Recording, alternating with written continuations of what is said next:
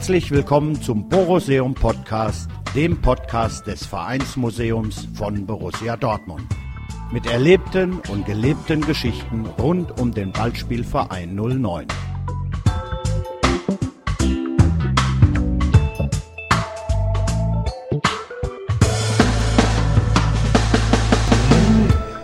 Fünfter Dezember 2013 zum 25. Todestag von BVB-Legende August Lenz. Gesprochen von Klaus Fiedler, Text von Dr. Klaus Thorsen.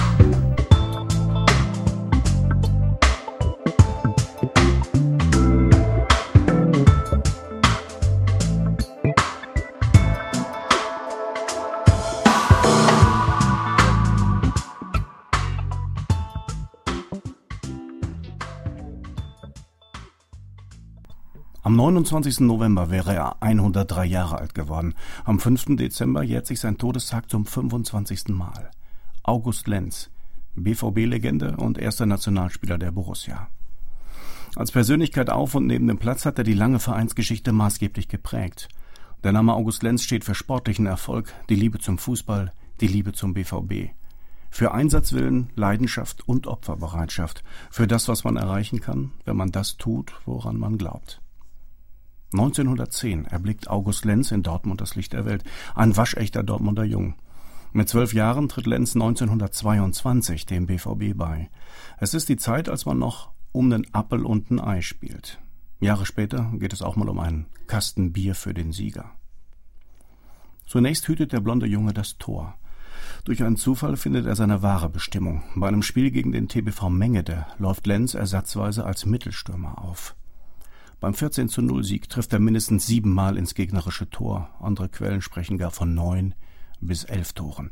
Sofort ist klar, welches Ausnahmetalent man da vor sich hat. Lenz ist der Prototyp des Mittelstürmers, ausgestattet mit enormer Schnelligkeit, Dynamik und direktem Zug zum Tor. Er ist gewandt, schussgewaltig und eben treffsicher was später die großen Dortmunder Mannschaften der 50er, 60er und 90er Jahre auszeichnet und bis in die Gegenwart gilt, tritt im Fall von August Lenz erstmals deutlich zutage. Die größten Erfolge feiert der BVB, wenn er auf junge Fußballer aus den eigenen Reihen zurückgreifen kann und sie systematisch aufbaut und fördert. In den 20er Jahren spielt der BVB zunächst in der ersten Kreisliga, also zweitklassig. 1926 gelingt der Aufstieg in die höchste Spielklasse, die erste Ruhrbezirksklasse Dortmund-Gelsenkirchen. Ein Jahr später geht es jedoch zurück in die Zweitklassigkeit, diesmal in die zweite Bezirksklasse. In der Saison 29/30 spielt die Borussia gar drittklassig, um am Ende als Vierter in die erste Bezirksklasse aufzusteigen. August Lenz kommt während der Saison 1927/28 als Jugendspieler zur ersten Mannschaft der Schwarz-Gelben. Schon bald entwickelt er sich zum wichtigsten Spieler des Teams. Mit ihm bleibt der BVB bis zur Saison 1935/36 erstklassig. 1936 folgt der Aufstieg in die neu geschaffene Westfälische Gauliga.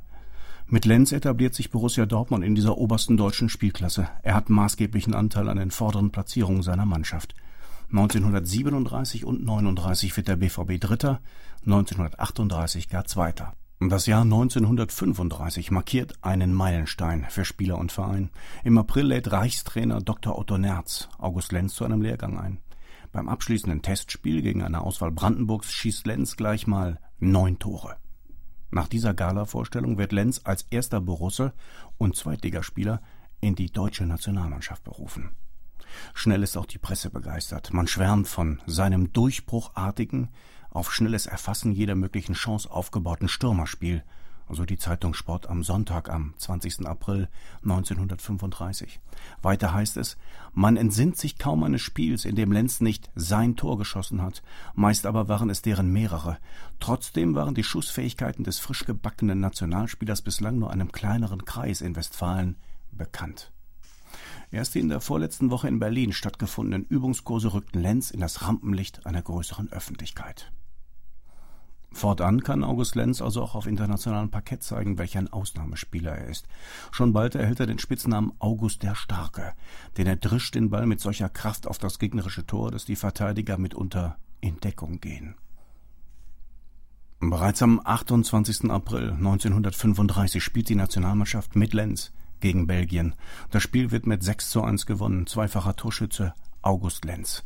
Auch beim 2 zu 1 Sieg gegen die Tschechoslowakei, ihres Zeichens Vize-Weltmeister von 1934, einen Monat später in Dresden, trifft Lenz zweimal. Am 23. Februar 1936 gelingt der deutschen Nationalmannschaft Historisches. Sie siegt gegen Spanien in Barcelona, wo bis dahin noch keine fremde Nationalmannschaft gewonnen hat. August Lenz schießt zwar kein Tor, aber er macht mit einem Lattenschuss und weiteren Versuchen gegen Torhüter Ricardo Zamora, einen der Weltbesten seiner Zunft, auf sich aufmerksam und verdient sich erneut das Lob der Fachpresse. Wenn er auch diesmal selbst nicht zu Torerfolgen gekommen ist wie gegen die Tschechoslowakei und die anderen Länder, so dürfte er durch sein Spiel doch bewiesen haben, dass er nicht zu Unrecht der Brecher, der Reißer im deutschen Sturm genannt wird, schreibt Sport vom Sonntag am Tag darauf. Insgesamt 14 Mal läuft August Lenz zwischen 1935 und 1938 für Deutschland auf und erzielt dabei neun Tore. Er ist drauf und dran, eine große internationale Karriere zu machen, als ihm die Politik einen Strich durch die Rechnung macht. Bei den Olympischen Spielen von 1936 verliert die Nationalmannschaft völlig überraschend gegen Norwegen mit 0 zu 2. Trotz des 9 zu 0 Auftaktsieges gegen Luxemburg ist damit der Traum von der Goldmedaille geplatzt. Für die Nationalsozialisten ist der Fußball als Mittel der Propaganda interessant. Hitler erstmals bei einem Länderspiel anwesend und seine Parteigenossen wollen im Augenblick der Niederlage von den Versagern nichts mehr wissen und verlassen die Ehrenloge vorzeitig. In der Folge wird Nationaltrainer Otto Nerz von Sepp Herberger abgelöst. Das 14. Länderspiel von August Lenz ist zugleich sein letztes. Am 20. März 1938 gewinnt Deutschland gegen Luxemburg in Wuppertal 2 zu 1. Der sogenannte Anschluss Österreichs im März 1938 führt zur Zusammenlegung beider Nationalmannschaften. Das neue großdeutsche Nationalteam soll zu gleichen Teilen mit deutschen und österreichischen Spielern besetzt werden. August Lenz wird aus dem Kader verbannt. So verpasst er die WM 1938 in Frankreich, wo Deutschland gleich zu Beginn an der Schweiz scheitert. Damit ist Lenz internationale Laufbahn beendet. Stattdessen geht August Lenz mit dem BVB weiter seinen Weg, mitten im Krieg. Am 14. Oktober 1943 ist es soweit. Nach 18 Derbyjahren mit zahllosen vergeblichen Versuchen gelingt Borussia Dortmund der allererste Sieg gegen Schalke. 12.000 Zuschauer werden Zeuge dieser historischen Zäsur im Revierfußball. 1 zu 0 heißt es am Ende. Der Torschütze des goldenen Tores, August Lenz. Bereits erster Nationalspieler der Borussia wird Lenz nunmehr auch zum ersten Schalke-Bezwinger. Mit diesem Spiel beginnen sich die Kräfteverhältnisse im Revier langsam zu verändern. Allerdings vermag zu dieser Zeit noch niemand die Dominanz des Nachbarn zu brechen. Erst nach Ende des Krieges kommt es zur Wachablösung. Am 18. Mai 1947 treffen beide im Endspiel um die Westfalenmeisterschaft aufeinander. Angeführt vom alten Lenz, August Lenz ist er schon im stolzen Fußballeralter von 36 Jahren und verstärkt durch junge Spieler, gelingt dem BVB in Herne ein 3 zu 2 Sieg gegen hochfavorisierte Gelsenkirchner. Die Schwarz-Gelben haben nach 21 Jahren die Übermacht der Schalker gebrochen. Das Stadion Schloss Strünkede ist ausverkauft. Es herrscht extreme Spannung. 30.000 Zuschauer, davon rund 15.000 Borussen sind gekommen. Bei strömendem Regen entwickelt sich ein hochklassiges Spiel. Zweimal gehen die Schalker in Führung und glänzen mit ihrer technischen Überlegenheit. Doch die junge BVB-Mannschaft zeigt auf dem schweren Boden den größeren Kampfgeist und spielt geradliniger. Überragender Akteur auf dem Feld ist August Lenz. Um den legendären Schalker Kreisel zu stoppen, hatte BVB-Trainer Ferdinand Fabra seinen Mittelstürmer ins Mittelfeld zurückgezogen. Diese taktische Variante erweist sich als Grundlage für den historischen Sieg. Lenz neutralisiert nicht nur den Schalker Otto Tibulski, er bereitet auch den zwischenzeitlichen Treffer zum 1 zu 1 durch Max Spinne Michalek vor, schließlich sogar den Siegtreffer durch Herbert Sandmann. Erst im Finale der sogenannten Meisterschaft der britischen Besatzungszone zieht der BVB mit 0 zu 1 gegen den HSV im Düsseldorfer Rheinstadion den kürzeren. August Lenz ist zu diesem Zeitpunkt bereits 37 Jahre alt. In den kommenden Jahren etabliert sich der BVB nicht nur als ernsthafte Größe im Revier, sondern steigt zu einer deutschen Spitzenmannschaft auf. In der Saison 1947-48 erringt der BVB mit August Lenz die erste Meisterschaft in der Oberliga West und wiederholt diesen Triumph im Jahr darauf. Lenz bringt es in der Spielzeit 1948-49 auf 22 Tore und wird Torschützenkönig. Der BVB dringt bis in das erste Endspiel um die deutsche Fußballmeisterschaft vor.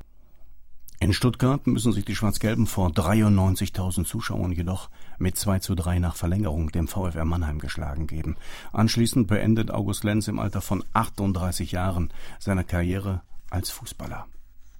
Trotz seines enormen Kampfgeistes, trotz seiner überragenden Technik, trotz seiner zahllosen Tore, August Lenz hat nie die deutsche Meisterschaft gewonnen oder einen Titel mit der Nationalmannschaft errungen. Aber für seinen Sieg gegen den Erzrivalen aus Gelsenkirchen lieben und verehren ihn die Fans damals wie heute. Am Ende seiner Karriere konnte August Lenz auf mehr als 1000 Spiele für den BVB zurückblicken. Und so wie er sich als Spieler für den Fußball begeisterte, so blieb er nach seiner aktiven Zeit stets nah dran an seinem BVB. Vor wichtigen Spielen der Borussia ging er in die Kabine und wünschte den Spielern alles Gute. Eine Geste, die denen naturgemäß mächtig imponierte. Und bei Generalversammlungen seines Vereins sprach er gern das Schlusswort und stimmte anschließend das Vereinslied an.